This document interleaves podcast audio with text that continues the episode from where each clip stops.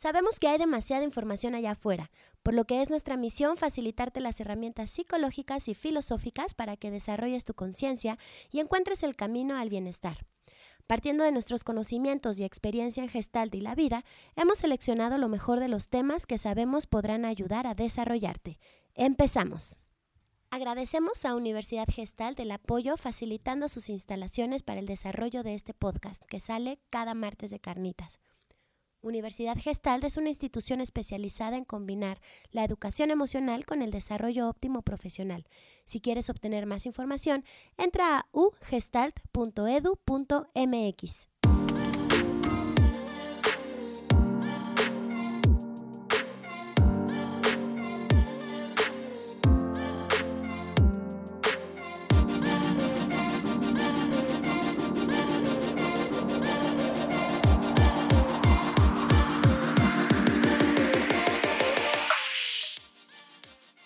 Hola, ¿qué tal? Esto es Tacos de Sesos. Nutriendo tu cabezota. ¿Cómo están? Yo soy Lorena Soberanes. Y yo, Adrián Salama. Y tenemos un tema que está... Bueno, todos los temas están poca madre, pero este me gusta mucho porque es un tema del que nos llega muy comúnmente a terapia y es cuando una relación de pareja se termina. ¿Qué hacer? Así es, y los puntos que vamos a abordar el día de hoy son cuáles son las implicaciones emocionales si tú terminas la relación o a ti te cortan. ¿no? Son diferentes. Eh, también vamos a abordar qué hacer después de terminar la relación, ¿no? Este tema del contacto, se buscan, no se buscan, se ven, se escriben, ¿no? Creo que hay, hay, un chorro de dudas al respecto. Y el tercer punto que abordaremos hoy es, ¿un clavo saca a otro clavo? Pues muy bien, Quédate con nosotros. Esto es Tacos de Sesos y espero que te encante. ¿Qué onda, Lore? ¿Cómo ves este tema? Bueno, a mí me encanta porque sí, a terapia llegan un montón de personas con este, con este conflicto, ¿no? Porque yo creo que si algo no se va a acabar en esta vida son relaciones que se acaban. Irónicamente. Irónicamente va, porque además son las que más llegan a terapia, son las que, las que los pacientes ya sabes, como que a veces llegan algunos que no, no tienen ningún problema con la pareja, ¿no? Todo está increíble con la pareja y de pronto tres, cuatro, cinco, seis sesiones después, bueno, me gustaría abordar el tema de mi pareja. Así es, ya sea que lo, lo que a mí me pasa mucho, Adrián, es que cuando termina una relación de pareja, como que las personas pueden manejarlo todo. excepto que se termine una relación de pareja, ¿no?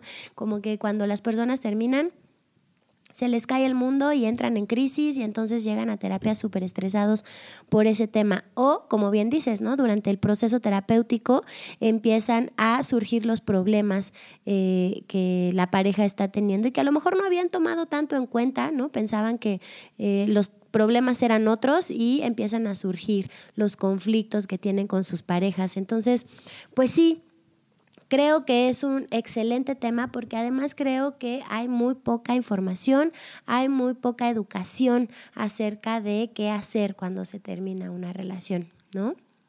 Pues es chistoso porque si tú te pones a ver a este Walter Rizzo, como el experto en los corazones, tiene como tres o cuatro libros que nada más hablan de eso, ¿no? De cuándo romper, cómo romper desde el amor, cómo volar después de un rompimiento. Y es, incluso me encantó, una paciente mía me mandó me mandó un libro que su mamá le regaló, como muy, ya sabes, por abajo, como muy inconsciente. Toma, mi amor. Sutil. Ajá. Y otro que dice, otro libro que dice, eres un chingón y no sé qué cosa, ¿no? Un libro como bastante de, de ahí de ciertas tiendas donde venden café y hay unos búhos. este, les daré publicidad cuando me paguen la publicidad, ¿verdad? Claro, ojalá que lo hagan. Este, pero es un tema que, que a mí me llama la atención porque si bien es cierto que a nuestro cerebro no le gusta perder, ¿no? Este, está demostrado con las personas que les tienen que amputar alguna parte de su cuerpo, que el, cerebro sigue considerándola como parte de sí mismo, ¿no? Y cuando nos, nos, juntamos en una relación de pareja, y yo creo que aquí podríamos hasta hablar después, incluso podríamos invitar a Diana para este tema, del amor romántico. Claro. Este amor que, pues que se inventó en 1800, o sea, que realmente no existe, o sea, que los grandes poetas y Shakespeare y estas, este, Em, el mismo mm, Cervantes Saavedra, ¿no? Con este amor donde un solo hombre debe estar con una sola mujer y entonces todos somos amantes y poderosos y el amor lo puede todo. Y durará hasta el infinito. Ajá, exacto. Y, incluso pues te casas, ¿no? Por, por en este caso, la, la Iglesia Católica y te dice, ¿no? Hasta que la muerte los separe. Pero madre mía, ¿y si, si vives un chingo, ¿no? Y, si esta no es la persona con la que querías estar, este, quiero que quede bien claro, escucha, que no estamos en contra del matrimonio. Porque luego ya vamos, ya estoy viendo los correos electrónicos, ¿no? O los comentarios en Facebook. Ustedes odian el amor. Este, y pues no, no, Lorena y yo amamos el amor. Claro, la, la cosa es que estar en una pareja que trasciende el tiempo no es nada fácil. Exacto. No es nada fácil. Y a veces te parece magia, ¿no? O sea, hay relaciones Yo sí de pareja. creo que es mágico. Es que Si algo hay, dura es- hay relaciones de parejas que, que si dices, ¿cómo mierda duramos tanto? ¿Cómo le hacemos, no? ¿Cómo pasamos día a día? ¿Cómo eh, el amor es algo que se trabaja, es algo que se construye, pero también es algo que se permite? O sea, porque si como que, ajá, si permite, si, si tú empujas mucho el amor, siento que lo echas a perder. Claro. Si permites que vaya sucediendo, ¿no? y, y tendremos que hablar de autoestima también, ¿no? Si tú te amas a ti misma, a ti mismo, este, voy a hacer un paréntesis, ¿no? Vamos a empezar a tratar de usar esas misme, ¿no? Qué difícil. Qué difícil hablar con, con la E en vez de usar la A o la O. No me presiones todavía para eso. Este, no estoy lista. Yo tampoco, pero si en algún momento lo uso, escucha, no es que no sé hablar, es que estoy tratando de empezar a hablar un- en, en palabras um, Sin género. sin género. Ujú. Qué raro, ¿no? Palabras sin género. Pero bueno, regresemos a las, a las relaciones de pareja. Sí, estamos, partamos de que no, las personas no están, eh, eh, no estamos educadas para tener una relación sana y saludable y eh, aunque estaría increíble que el amor durara para siempre y que fuéramos felices siempre en pareja, bueno, pues no siempre sucede, ¿no? Y entonces al final del día, un chorro de parejas están terminando desde hace muchos años y seguirán terminando en lo que resta del tiempo de la humanidad.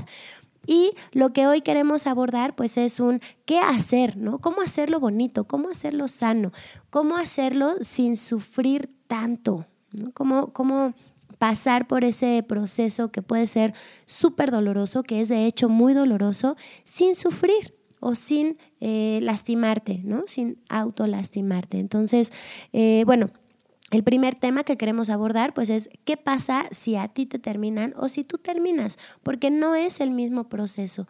Duele, podría decir, podría llegar a decir que es un eh, que duele tan fuerte cualquiera de las dos opciones, pero no es el mismo duelo, porque la persona que termina pasa por este proceso de sentirse sumamente culpable, ¿no? Por lastimar a la otra persona.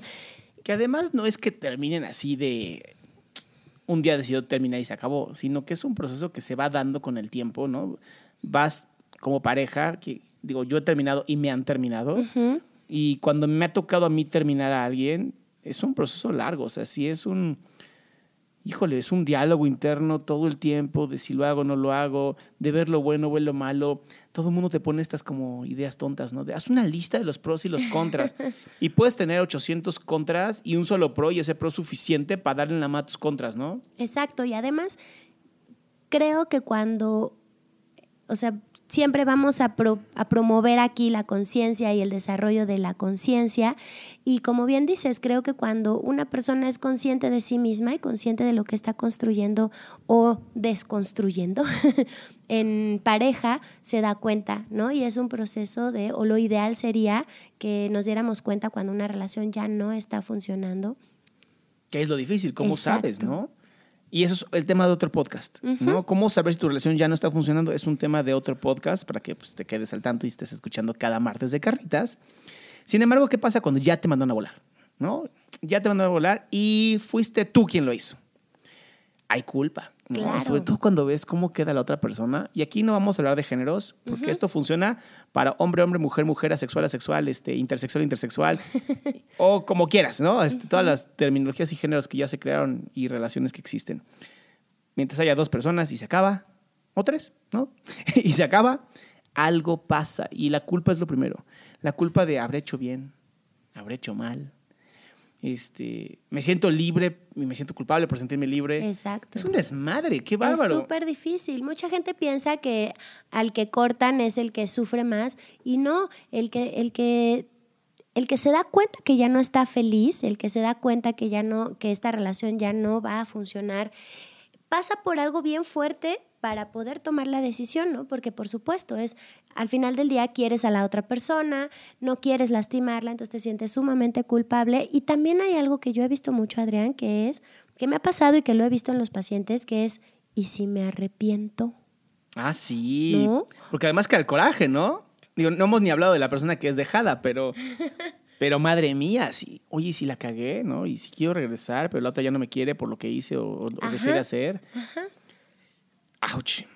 Yo pienso, o, lo que podría, lo que yo podría aportar en este, en este punto en particular es si estás, o sea, si tú crees que es una opción terminar la relación, bueno, pues es por algo, ¿no? Si tú crees, si tú no te sientes totalmente feliz, pleno, espontáneo, con esta capacidad de ser, es por algo, ¿no? Y si, y si ya decidiste que ya no quieres estar en esa relación, es súper peligroso que por la culpa, ¿no? O que por el voy a lastimar o por el y si me arrepiento no lo hagas, porque entonces estás pensando en el futuro, ¿no? O estás pensando en la otra persona antes que en ti mismo, ¿no? Entonces, si tú ya no quieres estar y lo que te preocupa es la culpa o lo que vaya a pasar después, no, ya la estás cagando, ¿no? Me encanta, Lore, porque le sigues dando tips del otro, del otro podcast. Deja, dale tips del otro podcast. Háblales de este, de cuando ya, lo, ya dejaste a la persona y ya sientes culpable. Por eso, porque muchas veces, o sea, ya decidiste y te puedes quedar. No, pero aquí se supone que ya lo dejaste. Este podcast ya lo mandaste Exacto, y entonces ya lo mandaste a la goma. Ok, me voy a enfocar. Sí, quiero llegar a algo. Me voy a enfocar. Ya lo mandaste a la goma y entonces a lo mejor lo sigues buscando. Ah, eso sí, este, claro. vas retrasando el, el, cortar definitivo o vas retrasando el definitivamente ya me voy a ir.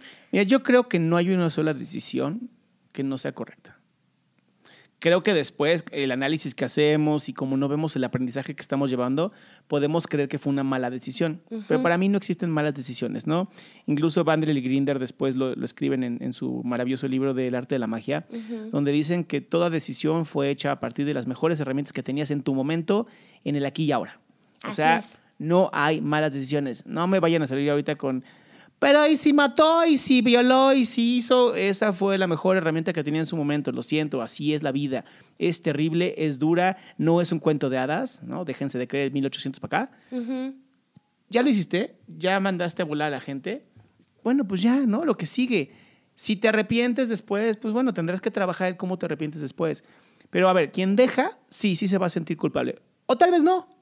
Tal vez se siente aliviado. Exacto, tal vez dice, ah, gracias Dios, por fin me liberé de esta fiera, ¿no? Y pues está bien. Así es, porque muchas personas atraviesan el duelo dentro de la relación, ¿no? Ya cuando ah, deciden terminar, ya es como, ay, gracias Dios, por fin me pude ir.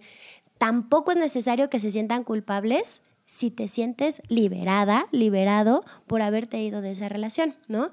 Que no es lo mismo cuando a ti te terminan, ¿no crees, Adrián? El, vamos a hecho, con ese, ¿no? Exacto, porque cuando a ti te terminan puede ser sumamente choqueante, ¿no? Puede ser o, he escuchado muchas personas y en algún momento me pasó que no tenían ni idea que eso iba a pasar, ¿no?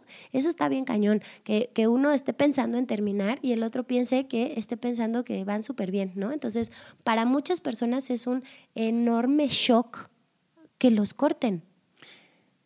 Digo, sí, ok, es un shock, pero eso de que no sepan qué iba a pasar, así como de, de que no, ese fue un culerazo, este eh, me dejó una culera, ¿no? Me dejó, yo ni sabía que iba, si todo estaba perfecto, yo le di todo. Exacto, es una falta de conciencia, o sea, es una falta de, estar en, en, la realidad y poder hacer contacto con lo que está sucediendo, ¿no? Yo creo que estas personas tienen esta tendencia a estar más bien eh, en su cabeza, ¿no? en, su, en su imaginario y pensando que la relación es de cierta forma, cuando en realidad no lo está haciendo, ¿no? Sí, yo creo que toda, toda pareja, ¿no? Para hablar así, toda pareja sabe cuando algo está mal. No sabes cuándo te van a dar el golpe, pero sabes que algo está mal, sabes que algo va a pasar, este, ya no te hablan igual, ya no te tocan igual. ya incluso el celular se convierte como en, entre, entre las dos personas, ¿no? Esa barrera entre las dos personas. Claro. Este, a lo mejor eh, en algún caso, ¿no? Este, pues a lo mejor de pronto sí dices, no, es que no me la esperaba, todo estaba perfecto, ¿no? Pero son, yo creo que los menos. O sea, sí, yo también creo. creo que yo nunca he tenido una paciente o un paciente que hayan llegado diciéndome no lo veía venir. O sea, sí al principio llegan en shock, ¿no? Como, ¿qué mierda acaba de pasar? ¿Por qué esta persona me dejó?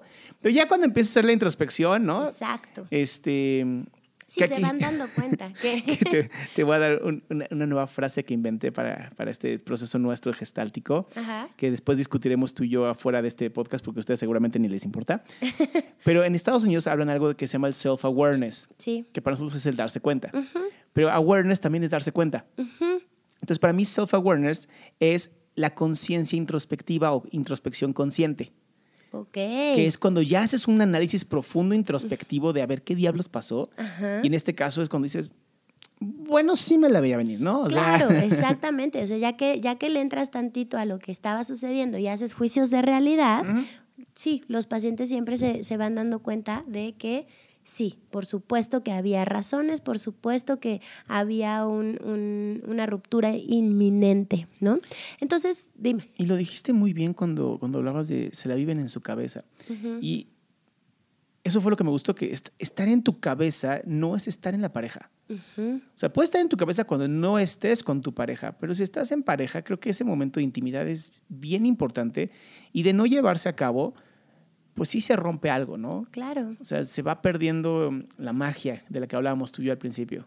Sí, la barrera no nada más es con el celular o con cosas físicas, ¿no? El, el, yo, el yo no estar aquí con mi mente y con mi, con mi existencia, con mi conciencia, pues es una barrera también, ¿no? Sí. Y bueno, finalmente hay, hay diferencias si las, las dos personas eh, que integran una pareja pasan por procesos distintos cuando se rompe la, la pareja o se rompe la relación, pero al final del día ambos van a iniciar un proceso doloroso que es el desapegarse de esa persona, ¿no? Y un tema Sí. que, que yo he visto muchísimo y que, y que la- las personas están sumamente confundidas es respecto al contacto, ¿no? El otro día yo tenía esta paciente que terminó una relación, ella decidió terminar la relación porque ya mucha, mucha violencia psicológica y así. eh, y entonces lleva dos meses, ¿no? Que terminó la relación y entonces llega una- un día a sesión y me dice, no, es que este proceso de duelo está durísimo, está súper fuerte, no sé si, si yo lo esté haciendo bien, me está doliendo muchísimo. Y después me dice, pero lo sigo viendo. Ah, no, Entonces yo dije, bueno, claro. proceso de duelo corazón, no estás ni cerca, ¿no?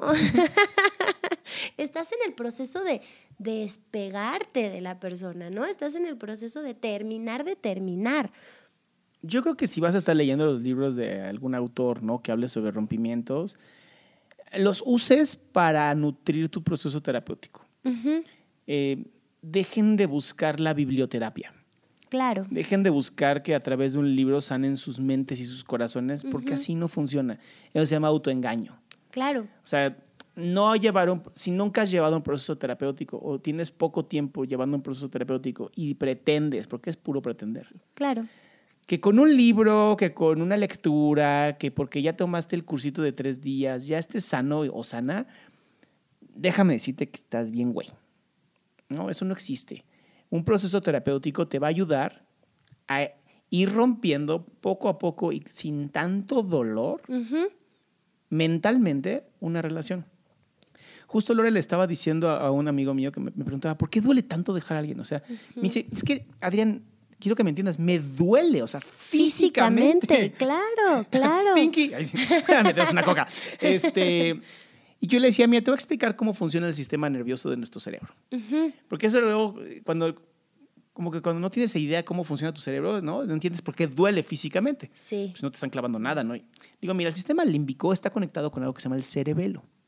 El sistema límbico es lo que llamamos los psicólogos o los médicos o la gente que conoce el cerebro como la parte emocional de nuestro cerebro, ¿no? El cerebelo es la parte que controla, junto con el bulbo raquídeo, todas tus funciones físicas, las que tú no tienes ni idea cómo funcionan, pero están siendo funcionadas.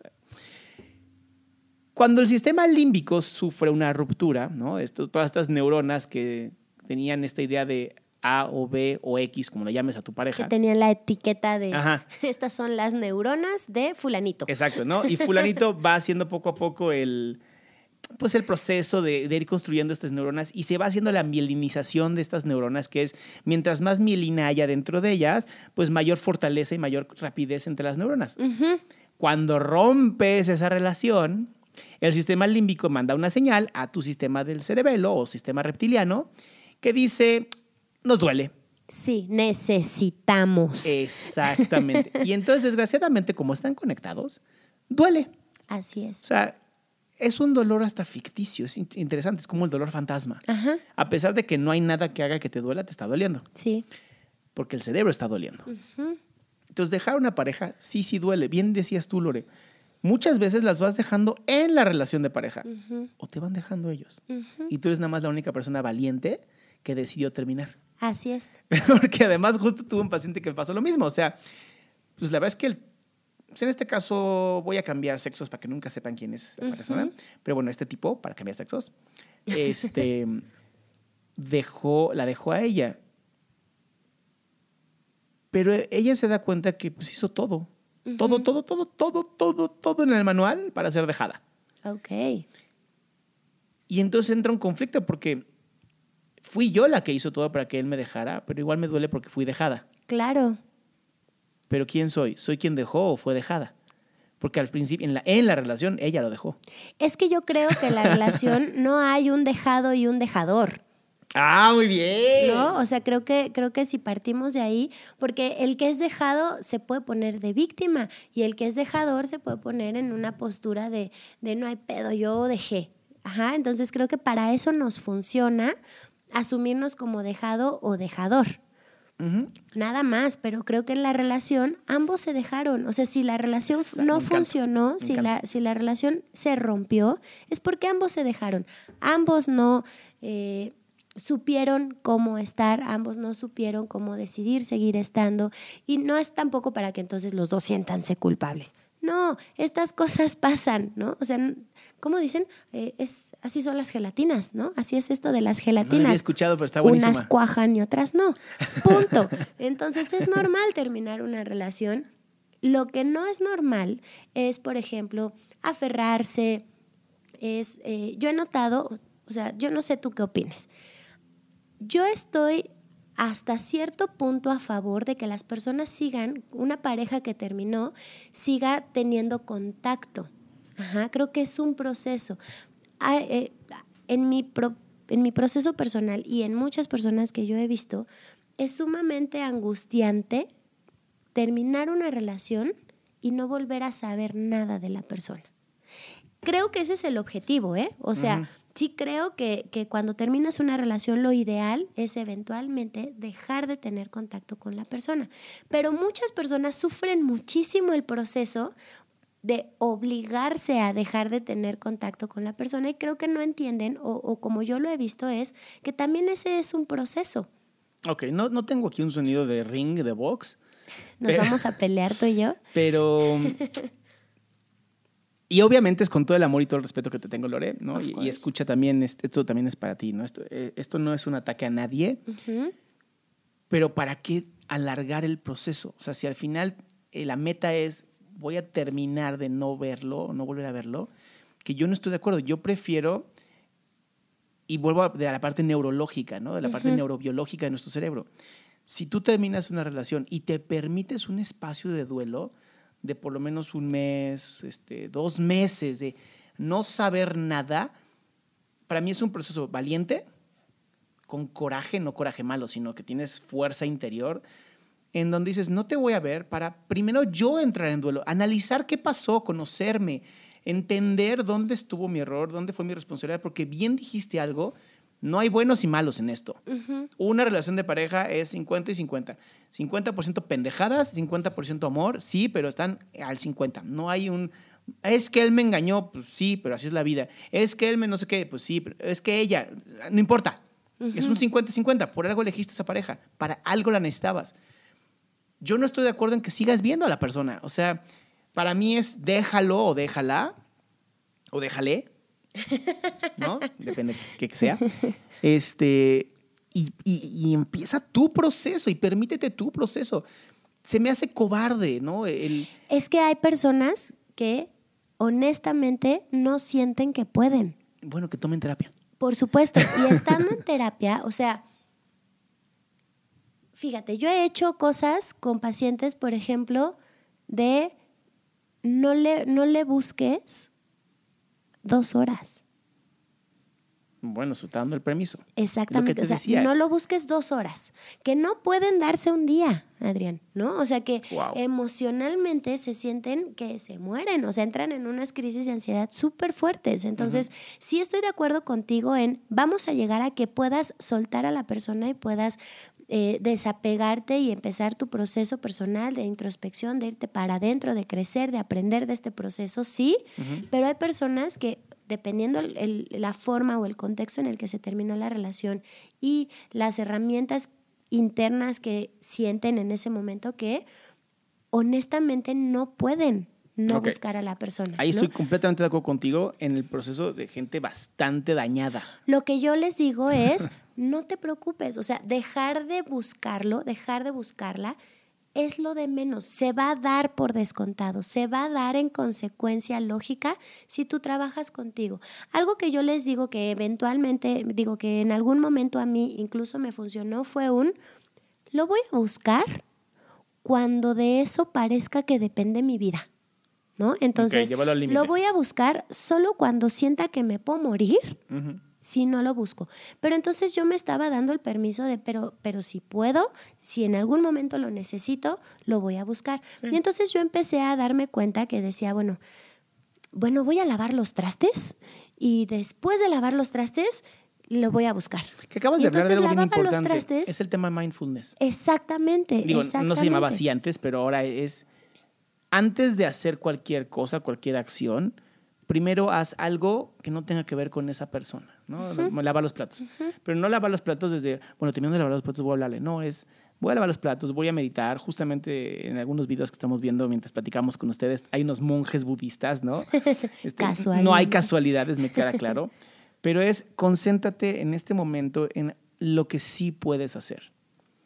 Porque parte de lo que yo he escuchado en terapia es, es que sí puedo recuperarlo o recuperarle. Exacto, creo que todo tiene que ver con la conciencia. Yo siempre voy a abogar por la conciencia porque yo lavaba los trastes y de, y de, repente así terminaba y de repente así de, ay, aquí hay una manchita, la voy a secar, ¿no? Ay, se cayó el agua aquí. Bueno, pues ya los voy a recoger. Bueno, pues voy a limpiar la mesa. Y cuando me daba cuenta, ya había pasado una hora, ¿no? Entonces yo decía, ¡Ah! fui capaz claro. de no buscarlo una hora.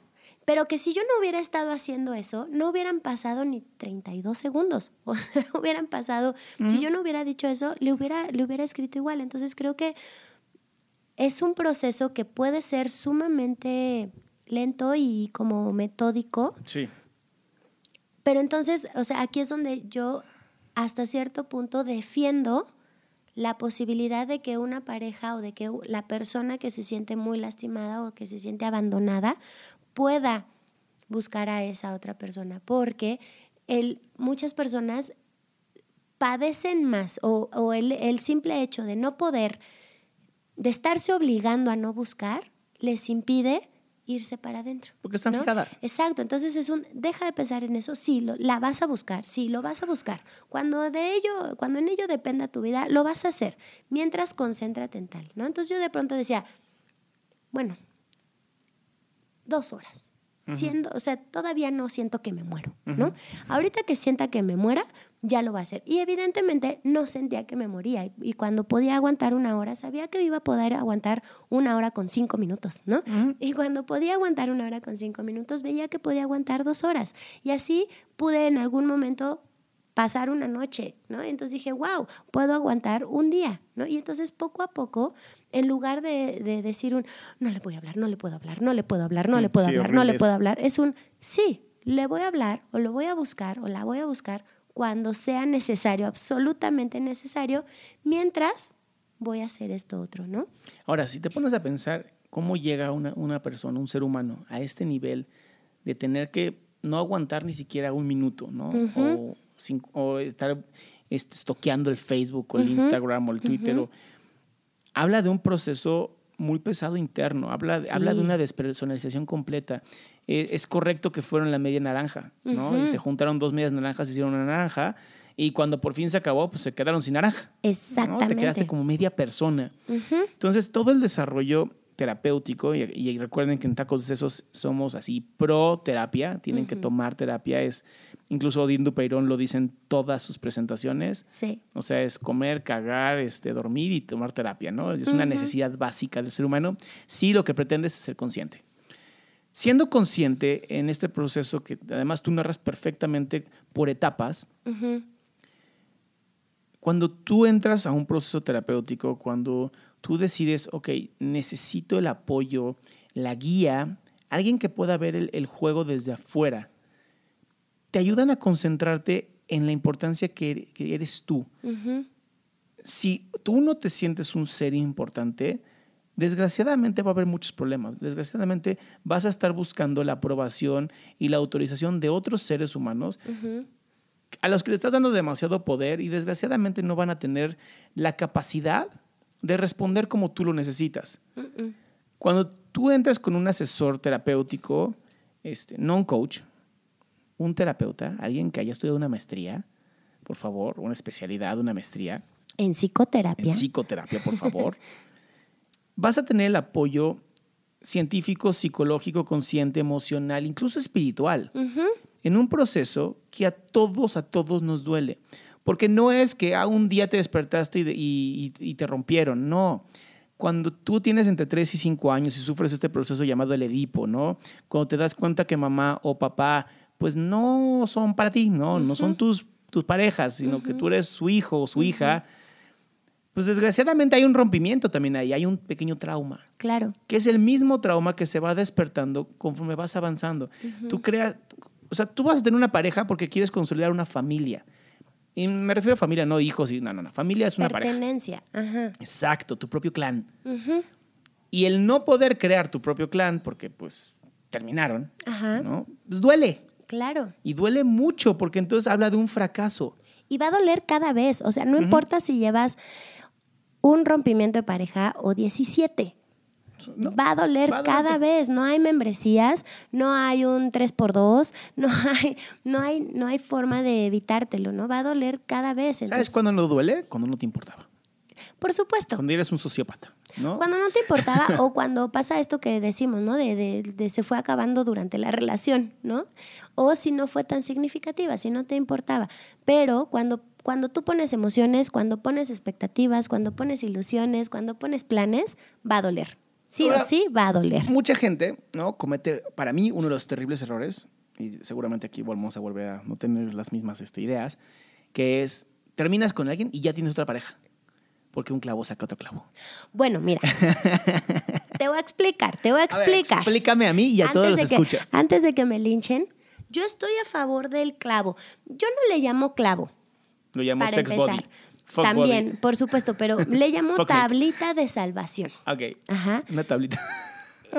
Yo no conozco a nadie, Adrián, a nadie, en serio, Que, que después de haber terminado una relación no haya tenido de alguna forma a alguien ahí. ¿A qué te refieres con alguien? Vamos a especificar. Alguien ahí que sea un poco más que un amigo un poquito más, que sea este amigo que sabes que quiere contigo, esta amiga que sabes que, como que te trae ganitas, ¿no? O sea, partiendo, o sea, desde ahí hasta, y con lo que no estoy de acuerdo en realidad, es eh, iniciar una relación formal, comprometida, donde van a construir. Eso, yo no estoy de acuerdo ah, en empezar una relación. Entonces vamos a aclarar. Entonces, no, vamos a decir, ok, para mí un clavo saca otro clavo es empezar otra relación para romper con la anterior. Exacto. Que al final es lo que va a pasar, pase un mes, dos días o cinco días, es lo que va a pasar. Vas a formar una nueva relación que te va a eliminar la otra relación porque vas a ser un nuevo clan. Exacto, y no importa si pasan dos minutos de que terminaste la relación o pasan tres meses. Ajá, o sea, cuando una persona está, y tú, todos sabemos qué onda con nosotros, ¿no? O sea, por mucho que nos hagamos güeyes, sabemos. Si tú estás teniendo una relación del estilo que sea, que te sirva para no sentirte tan mal por la relación que terminó, es un clavo. Sí. Ajá, sí, es sí. una tablita. Yo hasta cierto punto estoy de acuerdo con las tablitas, porque no conozco a nadie que no necesite, mientras, mientras se terminó la relación, cuando se termina una relación, todos pasamos en diferentes niveles por un yo estoy descompuesta, ¿no? O sea, algo en mí no está funcionando bien, no, no fui suficientemente lo que sea. Puede ser en un nivel sano, o sea, de, de- de revisarme a ver qué pasó, qué hice yo, o puede ser en un nivel súper neurótico de, Claro. este, jamás voy a encontrar a nadie porque yo soy de lo peor. Sin embargo, en ese proceso, todos necesitamos en algún momento del proceso de duelo sentirnos deseados, sentirnos especiales para alguien, sentirnos apapachados, sentirnos importantes, sentirnos guapos, guapas, sensuales, este, inteligentes. Todos necesitamos en algún momento ese, eh, esa retroalimentación para, por lo menos para que apapache el corazón, ¿sabes? Todos pasamos por ahí. A ver, vamos a verlo de otra manera. Biológicamente, si yo como algo que es tóxico para mi cuerpo, me va a dar una mega diarrea, voy a vomitar, ¿no? Lo voy a sacar y voy a estar tres o cuatro días sin querer comer nada. ¿no? Ajá.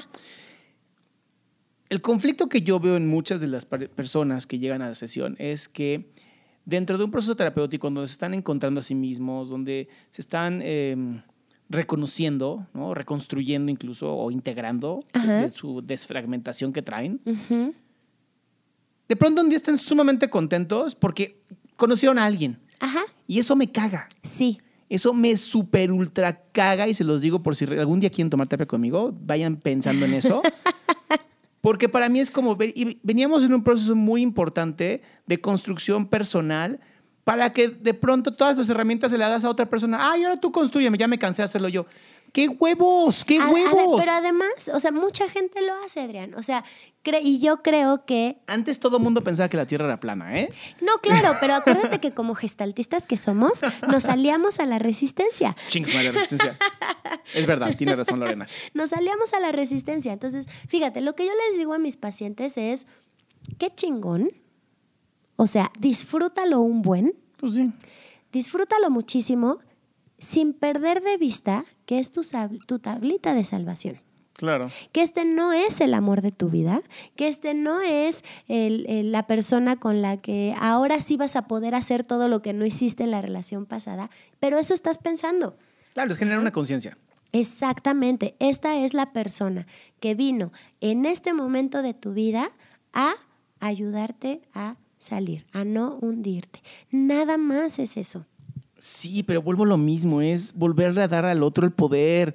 Y eso es lo que no me gusta. Y creo que, digo, yo porque soy un espartano y, este, y porque soy, ya sabes, estoico al 100%, ¿no? Donde digo, si no lo logro yo solo con el apoyo de algún guía o mentor, entonces mejor ni lo intento, ¿no? Y sí, es, es correcto lo que dice Lore, o sea, en terapia, esto que hablo yo con ustedes aquí en, bla, bla, bla, es, es como soy aquí en persona, pero en terapia es muy diferente. En, en- en terapia sí tenemos este proceso donde respeta este proceso, dale su tiempo, vele ayudando a que se dé cuenta de lo que está logrando con esta nueva acción. Sin embargo, tú que no estás en terapia con nosotros, ¿no? Te lo puedo decir de frente, o sea, o en tus oídos, ¿no? Busca resolverte a ti, busca revisarte a ti, no busques que otro te ayude a eso. Claro, pero, pero estar en esta, o sea, terminar una relación, sentirte súper mal, agarrarte de alguien que conociste para sentirte mejor, es incluso parte del proceso. Es incluso parte del proceso, porque ¿sabes qué va a pasar? Espero yo que en una semana, ¿no? Pero pueden ser dos meses o tres años. Esa relación también va a valer madre.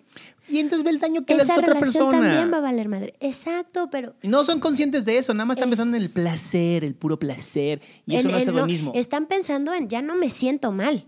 Ni si Bueno, deja sí. tú el pinche placer. En ya no siento que me quiero morir todas las mañanas. ¿Sabes? O sea, por Y no eso, exageramos, por ¿eh? eso no, no exageramos. Por eso no, no me peleo tanto con la tablita de salvación. Y a lo mejor es bien cínico de mi parte. la medicina, ¿no? El anestésico. Exacto, a lo mejor es súper cínico de mi parte, pero todos somos tablita de salvación de alguien en algún Oh, sí. momento y todos necesitamos en algún momento agarrar a alguien de tablita de salvación.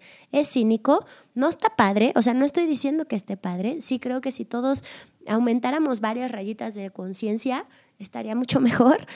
Pero lo que somos en este momento es esto, ¿no? O sea, necesitamos este proceso y no está, no está bonito, pero es súper común que las personas que terminan una relación se agarren de una tablita de salvación. Ahora, déjame hablarle, a, a hablarte a ti, que a lo mejor tú eres la salvita de la, la- esta tablita de salvación. Güeyes, ¿no? Es en güeyes y huellas. no te enamores, no, no vas a ser esa gran persona que si después acaba de terminar y tú ya eres la... No, o sea, no funciona así. O sea, te lo prometo, hay una sombra terrible atrás de esa persona que va a terminar ocultando y opacando ese gran amor que tú crees que pueden llegarte. El amor lo puede todo, es una mamada. Sí, si la persona acaba de terminar, No, olvídalo, esa con la que estás, lo mejor que puedes hacer es irte. No, como dice Lorena, ¿no? Disfruta el momento. Sé consciente, Exacto, exactamente. sé Lo consciente que, creo te están usando como hacer medicina. Exacto. No es el amor de tu vida. No vas a hacer que lo, lo olvide o la olvide. No, no lo vas a hacer. Esa persona está en proceso y cuando salga del proceso es bien probable que deje de necesitar tener esta relación que tiene contigo. O que tengan que recrearse ustedes dos. Exactamente. Crear una nueva relación. Exacto. De pronto, no lo he visto, No, yo tampoco, pero no lo he seguramente visto, existe, ¿eh? pero seguramente ha pasado. Y, y- y esto que dices es bien importante. Esa relación, como la tienen en este momento, tiene que resignificarse, Sí. tiene que eh, reconstruirse o va a morir. Porque esa persona con la que tú estás, que acaba de terminar una relación, está en proceso. No, es, no está en su mejor momento, no está en su normalidad y entonces eventualmente se va a sentir mejor y va a tener otras prioridades, va a tener otras formas de eh, pensar y va a tener otra forma de ver la vida, ¿no? No, y también Entonces, tienes que revisarte tú, porque ¿cuál es esta necesidad que estás teniendo también de estar salvando gente? O exactamente. sea, ¿cuál es esta necesidad de estar salvando gente, de, de juntarte con parejas que están rotas? Así es. O sea, en serio, resignifícate tú también, revísate. Así ¿Para es. qué estás buscando gente rota? O sea, ¿qué está roto en ti también? ¿Para qué lo necesitas? Pero bueno, es Algo- un tema completamente diferente. Sí, para cerrar yo, Ajá, sí, sí, sí. Hay que cerrar. algo rapidísimo. Emocionalmente las personas se enganchan cuando están en el mismo nivel. Oh, sí. ¿No? Ninguno está más jodido que el otro, ninguno está más chingón que el otro. Si tú te enganchas con alguien y dices, ay, es que él está saliendo o ella está saliendo de una relación, es pobrecito, está jodido, y tú estás enganchada o enganchado con Estás él, igual. estás igual. ¿no? Exactamente. Entonces eso es súper importante. Te topas, te enganchas, te enamoras de personas que son exactamente el mismo nivel que tú en cuanto a lo emocional. Entonces, si, si estás teniendo una relación que no te encanta y, y le culpas a la otra persona por lo que te está pasando, revísate tú también, ¿no? Sí, claro. Y es un tema de otro podcast, Ajá. para que estés pendiente. Ahora te invitamos, Lori y yo, a que visites www.tacosdecesos.com, que es nuestro blog en donde subimos los audios, en donde tenemos también el mailing list por si te quieres inscribir. Es más, te pido, inscríbete por tu nombre, pon tu correo electrónico. Nunca mandamos porquerías, realmente nada más mandamos los podcasts para que nunca se te olvide. Y o visita Facebook. En Facebook también estamos como facebook.com diagonal tacos de sesos, en donde perfectamente puedes encontrar toda la información, todas las este, fotografías que subimos, algunos lives que hacemos Lore y yo, este, normalmente los martes de carnitas en la noche, para que pues, tengamos tiempo de platicar con ustedes, de responder preguntas. Visítenos, porque lo que más nos gusta es apoyarlos y ayudarlos. Ahora, si tienen dudas, si tienen ganas de preguntarnos algo, si creen que tomar terapia es muy caro, también llámenos o mándenos un mensaje porque los podemos orientar. Eso es nuestro trabajo. Claro, podemos, eh, somos, Adrián y yo somos estos puentes, ¿no? Que, que, que conocemos a varias personas, les podemos dar información sobre su situación en particular. Y pues bueno, muchas gracias por habernos escuchado el día de hoy. Hasta luego.